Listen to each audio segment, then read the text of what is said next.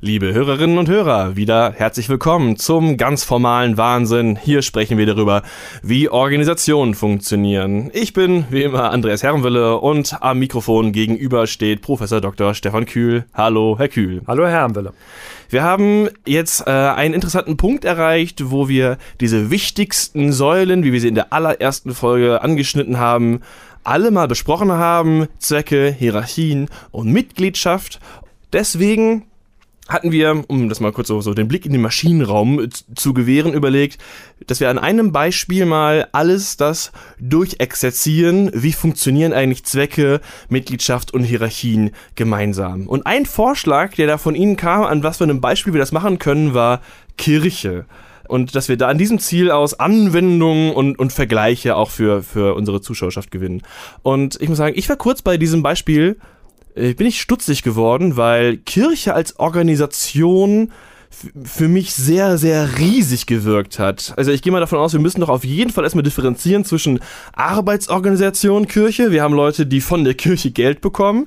Äh, und dann haben wir die Form von Glaubensgemeinschaft, die Geld und Glauben gibt. Das wäre so meine erste These, wenn wir darüber reden, wer ist jetzt eigentlich Mitglied? Weil eine Organisation mit 1,3 Milliarden Mitgliedern, das ist doch zu viel für den Organisationsbegriff. Wenn wir jetzt an katholische Kirche oder ja, das ist, das ist die katholische, katholische genau. Kirche glauben, ja.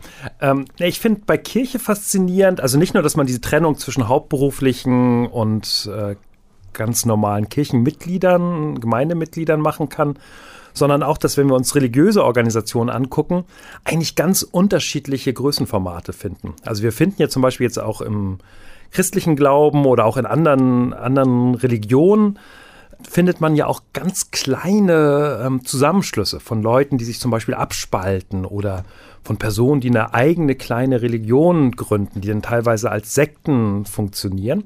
Das heißt also, wir haben es eigentlich mit einer hohen Variation von möglichen Organisationsformen im Bereich der Religion zu tun. Und die katholische Kirche, auch ähm, ähnlich wie die evangelische Kirche mit ihrer mit ihrem hohen Maß an Bürokratisierung, ist sicherlich ein Sonderfall einer religiösen Organisation. Äh, aber wir können ja noch kurz bei dieser katholischen Kirche bleiben. Es gibt jetzt ja Leute, die einfach nur dadurch Mitglied sind, jetzt mal in Deutschland zum Beispiel, dass sie Kirchensteuer zahlen. Reicht das, um zu sagen, jetzt sind sie Mitglied der Kirche? Ja, also bei denen würde man sagen, die nehmen eigentlich keinen Einfluss auf die Organisation Kirche und sie sind eigentlich auch vergleichsweise ähm, schwache Mitglieder. Man kann sagen, das ist so was ähnliches, als wenn man Mitglied in einem Buchclub ist, wo man vielleicht einmal pro Jahr zu irgendeinem Event geht und ansonsten vielleicht ab und zu mal einen Gemeindebrief oder irgendwie einen Buchkatalog bekommt.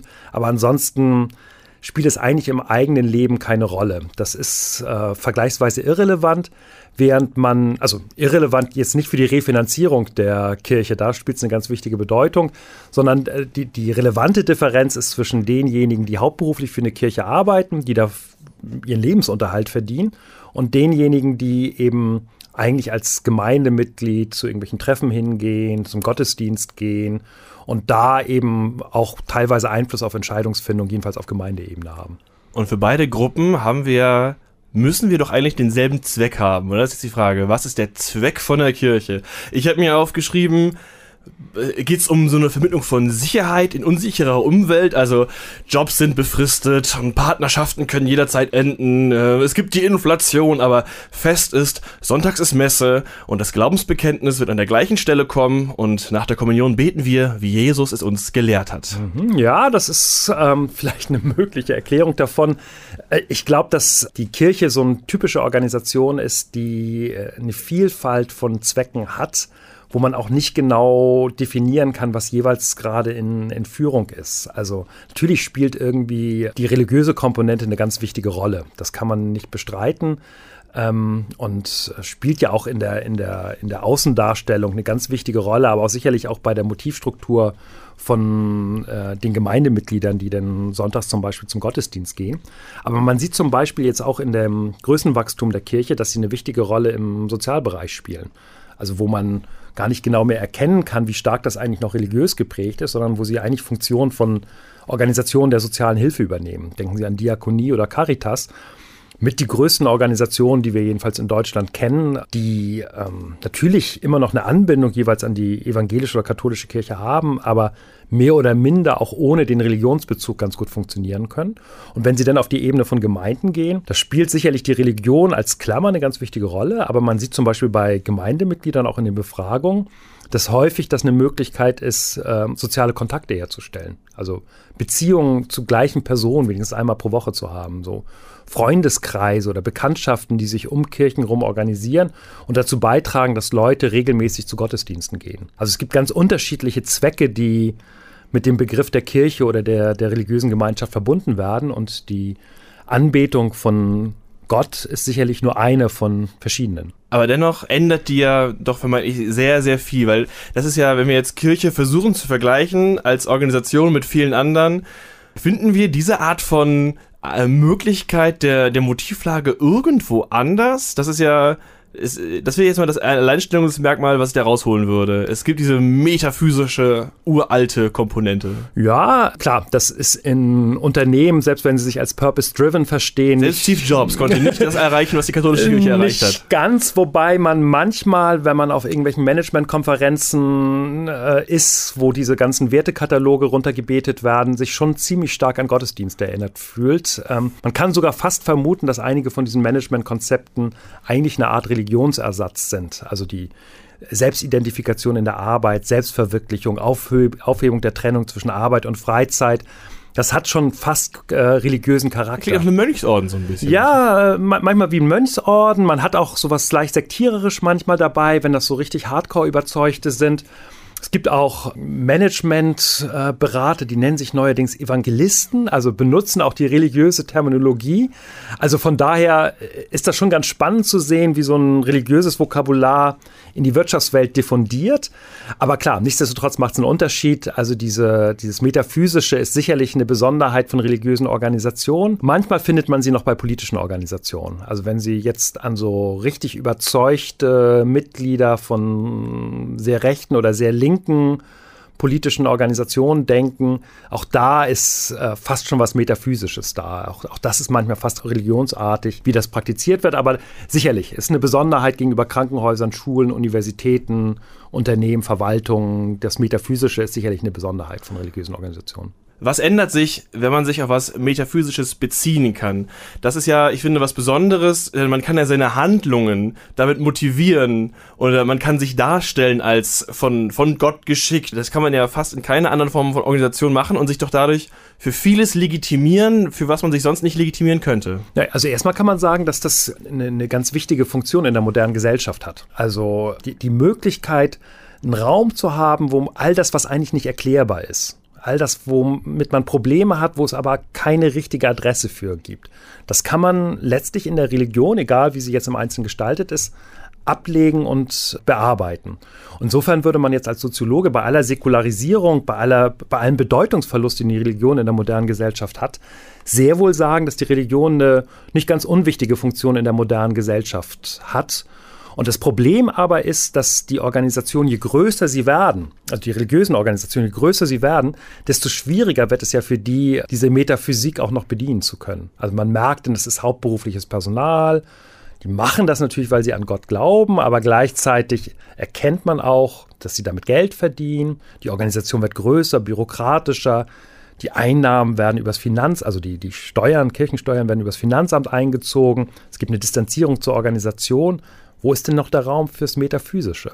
Das heißt also, viele äh, Unzufriedenheiten mit ähm, katholischer oder auch evangelischer Kirche hängt damit zusammen, dass die Großorganisation nicht sehr gut geeignet ist, diese Metaphysik, die ähm, Personen haben möchten, wenn sie an Religion denken, abzuholen. Da springt die Organisation mit ihren Eigenmechanismen letztlich rein und verhindert viel von den Bedürfnissen, die die Mitglieder haben wäre ein Mechanismus, Metaphysik zu erhalten, das Festhalten an Traditionen. Man versucht ja daraus, also man, man, man, bezieht sich auf Jesus selbst und Petrus, um seine Art von Kirche zu begründen. Also die katholische Kirche stellt auch das Alleinstellungsmittel nach vorne. Wir sind immer noch, wir benutzen immer noch die ganz alten Riten. Ist ja auch alles sehr ritualabhängig, wie ein Gottesdienst funktioniert.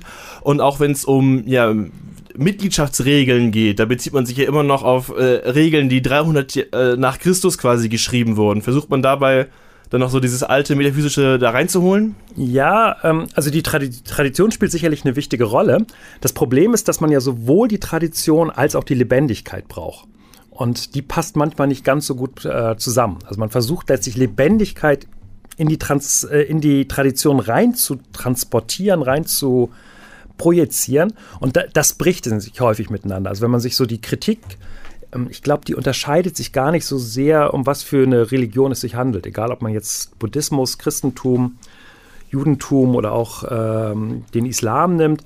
Die Schwierigkeit ist äh, dieses Spannungsverhältnis zwischen Tradition und Lebendigkeit aufrechtzuerhalten. Also uralte Texte zu nehmen und den Aktualitätsbezug herzustellen und den Leuten zu sagen, das hat was mit eurem Leben zu tun. Der Versuch der Lebendigkeit liegt ja zum Beispiel daran, dass man äh, Gottesdienste dann in der Landessprache eingeführt hat, wodurch plötzlich die Leute dann verstanden haben, worum es eigentlich gehen soll im Gottesdienst. Das hat die katholische Kirche, glaube ich, im Vatikanischen Konzil in den 60ern auch eingeführt. Mhm. Und dennoch hat die evangelische Kirche, auch wenn die quasi, wenn man jetzt mal diese beiden Kirchen vergleichen will, die moderneren äh, Ansprüche, aber hat dennoch auch einen massiven Mitgliederschwund. Äh, anscheinend ist ja der, der, der Kampf um Lebendigkeit ja auch ein verlorener. Das hängt, hängt auch klassisch mit Problemen von Großorganisationen zusammen. Also man kann auch in der evangelischen Kirche ja erkennen, auch wenn die Landeskirchen organisiert sind, ist das letztlich ist das eine, eine große bürokratische Organisation.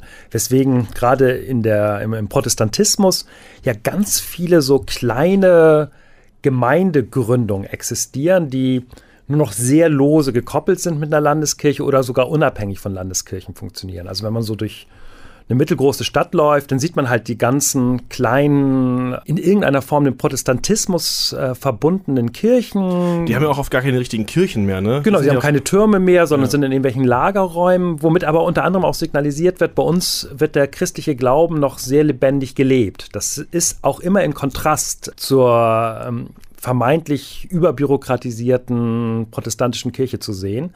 Von daher würde ich erstmal sagen, ja, die evangelische Kirche, jedenfalls wenn man jetzt an die Organisation evangelische Kirche glaubt, die hat das Problem, trotz Bürokratie, trotz Organisations- oder Großorganisationshaftigkeit, ja, sowas wie diese Lebendigkeit herzustellen. Und ein Teil des Mitgliederschwunds hängt damit zusammen, dass sie das eben in den Gemeinden nicht mehr richtig umgesetzt bekommen. Ähm, ich habe äh, angelesen, dass Kirche als Organisation eins der Vorbilder war, aus denen sich später moderne Organisationen quasi gebildet haben. Das äh, jetzt vor allem wie, wie Bürokratie in mhm. evangelischer Kirche war, die haben, die haben Bürokratie als als Form erstmal geprägt. Das fand ich sehr, sehr spannend. Was haben die vorgemacht? Ja, ähm, das ist das eine, aber vermutlich noch wichtiger ist, dass sie erstmal überhaupt ähm, sowas wie Freiwilligkeit der Mitgliedschaft als Konzept eingeführt haben. Ich will kurz einwerfen, also ich wurde getauft, da konnte ich noch nicht sprechen. Wie, wie freiwillig ja, bin ich Mitglied ja? Sie können aber jederzeit austreten, vermute ich mal. Es wird einem in Deutschland nicht ganz einfach gemacht, weil man letztlich einen Kontakt zum Finanzamt braucht, um ja. wieder auszutreten. Aber erstmal haben wir es mit einer, mit einer Freiwilligkeit der Mitgliedschaft zu tun wir müssen an diesem Punkt festhalten. Das ist zwar, also so macht das äh, die katholische Kirche als Körperschaft des öffentlichen Rechts, aber nach theologischem Recht kann ich nie wieder nicht mehr Katholik sein, weil das äh, die katholische theologische Ordnung sagt, wer einmal Christ geworden ist, kann nie wieder was anderes werden. Es gibt keine Exit-Strategie für die katholische Kirche. Das ist eingebaut. Selbst wer exkommuniziert wird, äh, bekommt dadurch nur eine Beugestrafe. Es geht darum, dass man erfährt, wie schlimm es ist, aus der Gemeinschaft ausgestoßen zu werden und dass man alles dafür tun will, äh, die Kommunion wieder empfangen zu dürfen. Es gibt quasi keinen Weg zurück. ja, okay. Also ähm, da müsste man sich mal mit Katholiken unterhalten, die aus der Kirche ausgetreten sind, ob sie das unmittelbar am eigenen Leib empfinden oder ob sie das lediglich als Werbestrategie der katholischen Kirche begreifen. Also ich finde find das Spannende an, an Kirchen oder generell an Religionsgemeinschaften, dass die angefangen haben zu sagen, es ist egal, aus welchem Stand du kommst, aus welcher Schicht du kommst. Es ist egal, in welchem Land du lebst, egal welche Hautfarbe du hast, egal welches Geschlecht du hast. Du kannst letztlich selbst wählen, ob du Mitglied dieser Organisation sein möchtest oder nicht. Und das war, ist zu Zeiten entstanden, also historisch entstanden, wo es noch gar nicht möglich gewesen ist, ähm, zum Beispiel im Bereich der Arbeit oder im Bereich von Militär, solche Freiwilligkeiten zu denken. Das heißt also, die, Die Kirchen sind Vorreiter gewesen in dem Konzept der Freiwilligkeit von Mitgliedschaften. Mit allen Einschränkungen, da stimme ich Ihnen vollkommen zu. Natürlich versucht man es zu verhindern, man versucht es schwer zu machen, man versucht möglichst Mitglieder sehr früh zu gewinnen, indem es zum Beispiel die Kinder- oder Babytaufe gibt, wo sich dann eben aber natürlich auch bestimmte protestantische Richtungen gegen gewendet haben, wo sie gesagt haben, das muss eine eigene Entscheidung des Gläubigen oder der Gläubigen sein. Also von daher ist erstmal das Interessante die, die Freiwilligkeit der Mitgliedschaft. Und dann stellt man eben, jedenfalls ein Teil dieser religiösen Vereinigungen, äh, diese Bürokratisierungseffekte äh, dar, wo sicherlich die katholische Kirche ein Musterfall von Hierarchie ist. Also ein Musterfall von Bürokratie auch, aber erstmal ein Musterfall von Hierarchie, dadurch, dass der Papst ja letztlich von Gott eingesetzt wird oder eben Repräsentant, äh, genauer gesagt Repräsentant Gottes auf Erden ist und dann sich die ganze Hierarchie der Organisation eigentlich von dieser Spitze her ableitet. Aber an dem Punkt haben wir dann doch ja alles verloren, wenn es jetzt um Positionen in dieser Hierarchie geht, was Sie gerade beschrieben haben. Dann ist nicht mehr egal, woher man kommt. Äh, so äh, fast 2000 Jahre lang waren alle Päpste Italiener. Mhm. Äh, und zwar auch, und jetzt kommt das nächste, alle sind männlich. Und die, die ganzen weiteren Bedingungen, also was das Weiheamt und alle höheren Positionen in einer Hierarchie mit sich bringen, dass man männlich, unverheiratet und im Zölibat lebt, ähm, das ist ja das Gegenteil von offener Mitgliedschaft. Ja, also Mitglied kann man trotzdem werden, aber bestimmte Führungspositionen sind stark äh, selektiert. Also das ist auf alle Fälle, glaube ich, auch das große Strukturproblem, an dem sich die katholische Kirche im Moment abarbeitet. Die haben aus einer hm, potenziellen Anzahl von möglichen Päpsten von einer Milliarde oder etwas mehr als einer Milliarde, sagen sie von vornherein, für uns kommt eigentlich nur die Hälfte überhaupt in Frage. Dann wird es weiter selektiert und gesagt, naja, die müssen auch bereit sein, ins Zölibat einzutreten. Wird nochmal selektiert.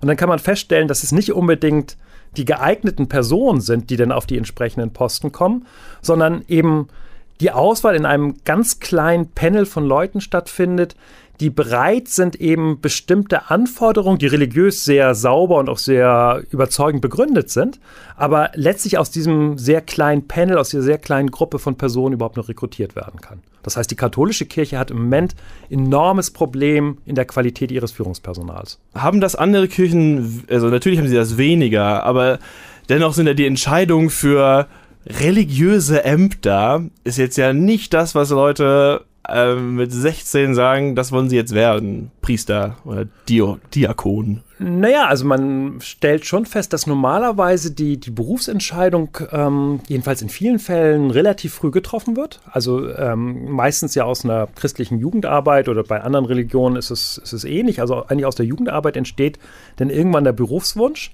Und da muss man halt bereit sein, sich zu überlegen, wie stark die Eingriffe ins Privatleben sind. Und ich nehme das so wahr, dass jedenfalls ein evangelischer Pfarrer oder eine evangelische Pfarrerin sich zwar schon bewusst ist, dass das kein 9-to-5-Job ist, den man dann irgendwann beendet, sondern dass es immer passieren kann, dass ähm, am späten Abend ein Trauerfall äh, ansteht, aber nichtsdestotrotz es eben kompatibel ist mit anderen Rollen. Es ist kompatibel mit politischem Engagement oder es ist kompatibel mit dem Familienleben und das ist bei der katholischen Kirche eben in Bezug auf das Priesteramt jedenfalls weitgehend ausgeschlossen, weil die Vorstellung ist, die Führungsposition, äh, die Personen, die eben primär die katholische Kirche repräsentieren, müssen letztlich sich 100 Prozent für diese Aufgabe bekennen und das ist nicht kompatibel mit dem Familienleben. Wenn wir jetzt nochmal auf Kirchen als Arbeitgeber gucken, dann gibt es hier aus meiner Sicht einen sehr spannenden Konflikt. Sie haben es schon angesprochen, das sind die größten Arbeitgeber in, im sozialen Berufsfeld und bringen aber hier halt auch ihre religiöse quasi Agenda mit. Also hier treffen ja verschiedene Vorstellungen von, was ist eigentlich gute Organisation aufeinander, wenn man die staatliche nimmt versus die, was ist die religiöse Form einer Organisation. Wie, wie wird das ausgehandelt eigentlich? Oder wie, was bedeutet das für eine Organisation, dass sie sich nicht komplett nach ihren eigenen Regeln richten darf? Ja, ich würde erstmal sagen, es wird jetzt gerade in diesen säkularen Zeiten, wo die Religion nicht mehr die gleiche Bedeutung hat, ganz häufig auf so einer sehr pragmatischen Ebene abgehandelt. Also wir wissen ziemlich genau aus Forschung auch, dass Leute, die für Caritas oder Diakonie arbeiten oder es gibt selbst eine Soziologieprofessur, die von der katholischen Kirche mitgetragen wird, wo die Person gar nicht unbedingt katholischen Glauben, äh, also sie muss katholischen Glauben sein, aber nicht unbedingt katholischen Glauben verbreiten als soziologische Auffassung. Aber sie darf zum Beispiel nicht geschieden sein. Genau, sie muss an der, an der Stelle muss halt eine Mitgliedschaft in der Kirche noch vorhanden sein. Bei den Katholiken ist es noch etwas weitergehend, da ist eben auch das Problem der Scheidung oder, oder der Wiederverheiratung dann ein großes Problem. Aber in der Regel ist das extrem pragmatisch gelöst. Nämlich, dass Personen, die später die Kirchen als Arbeitgeber sich vorstellen können, gerade im Diakonie- oder Caritas-Bereich, die bleiben dann halt in, die, in der Kirche oder treten wieder ein. Und niemand überprüft als Arbeitgeber, ob dieser Glaube auch wirklich gelebt wird. Oder auch wenn man sich anguckt, ähm, angenommen, man hat ein katholisches Krankenhaus und ein hervorragenden Chefarzt und eine hervorragende Schat äh, Chefärztin, klar, dann gibt es halt immer das Problem, was entsteht in dem Moment, wo die Leute dann aus Überzeugung sich wieder verheiraten wollen. Aber was ja zum Beispiel geduldet wird, sind außereheliche Lebensgemeinschaften, ohne dass dann irgendwann ein katholisches Zentralamt kommt und sagt, da haben wir gerade festgestellt, dass du außerehelichen Sex hast oder Sex mit einer anderen Person als die, die dir durch die Ehe zugewiesen ist. Das geht aber nicht. Sondern da ist eine extrem hohe Toleranz, glaube ich, auf beiden Seiten, weswegen sich das zwar im Einzelfall denn dramatisch darstellt, also gerade im Fall von der katholischen Kirche, wo die Scheidung noch dran hängt oder die, die Wiederverheiratung dran hängt. Ja, oder Heterosexualität. Ja, aber auch da ist das Interessante ja, wie extrem hoch die Toleranzbereiche sind. In der katholischen Kirche wissen wir es ziemlich genau.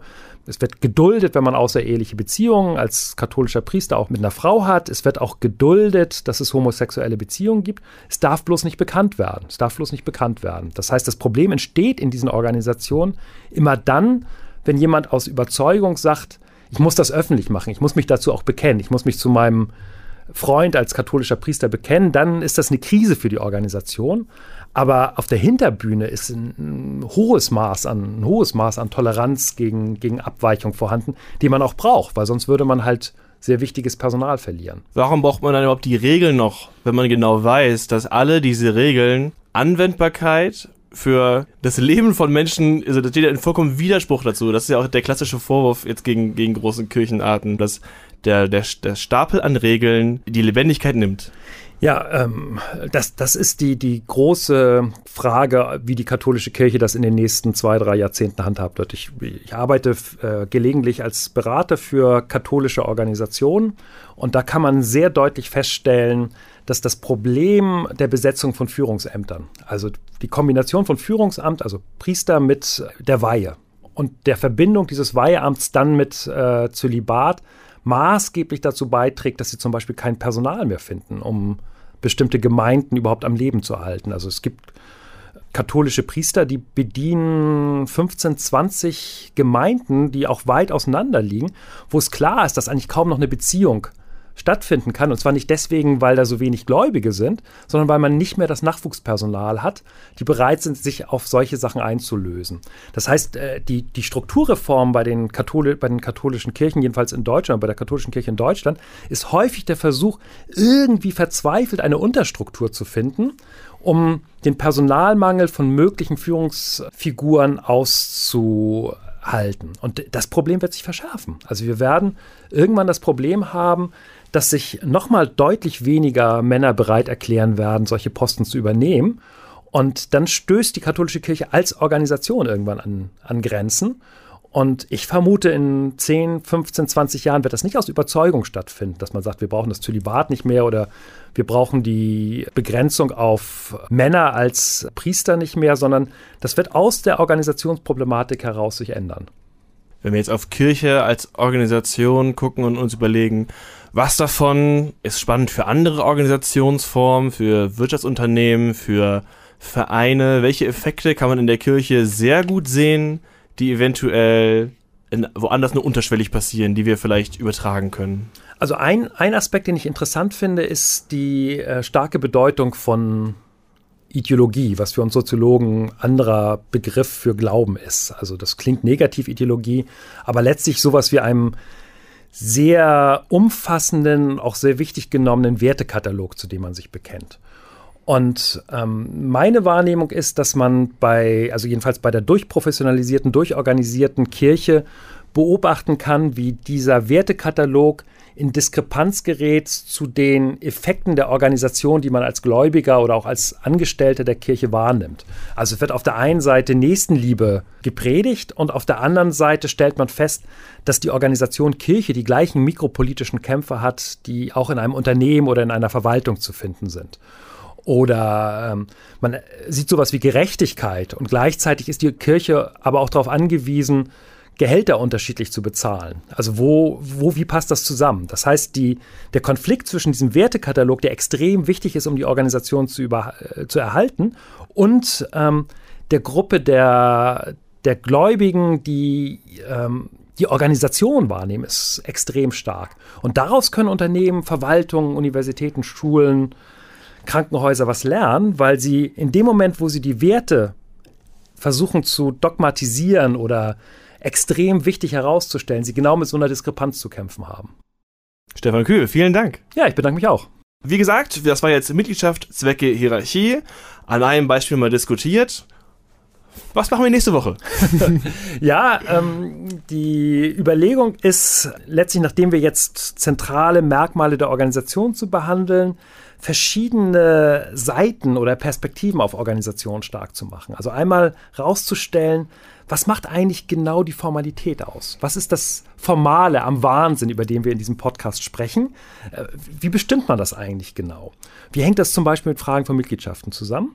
Dann das Zweite ist, das weiß man eigentlich intuitiv, die Formalität ist nicht alles. Also was ist die ähm, Informalität, das, was sich im Schatten der Formalität ausbildet, ohne dass wir Organisationen nicht verstehen können. Was ist die Organisationskultur? Wie gehen wir damit um? Wie entsteht eigentlich der Wahnsinn in der Formalität? Und das Dritte ist dann die Frage der, der Außendarstellung. Also wie präsentieren sich Organisationen nach außen? Also was, ähm, was für eine Schauseite stellen sie? Ist das so, dass ihre Formalität nach außen dargestellt werden kann? Oder gibt es darüber hinausgehend noch andere Komponenten, die für Organisationen wichtig sind um Legitimität in ihrer Umwelt zu generieren. Klingt doch spannend, oder? Ich hoffe, Sie sind dann auch wieder dabei. Mein Name ist Andreas Herrenwille. Ich danke fürs Zuhören. Tschüss, bis dann.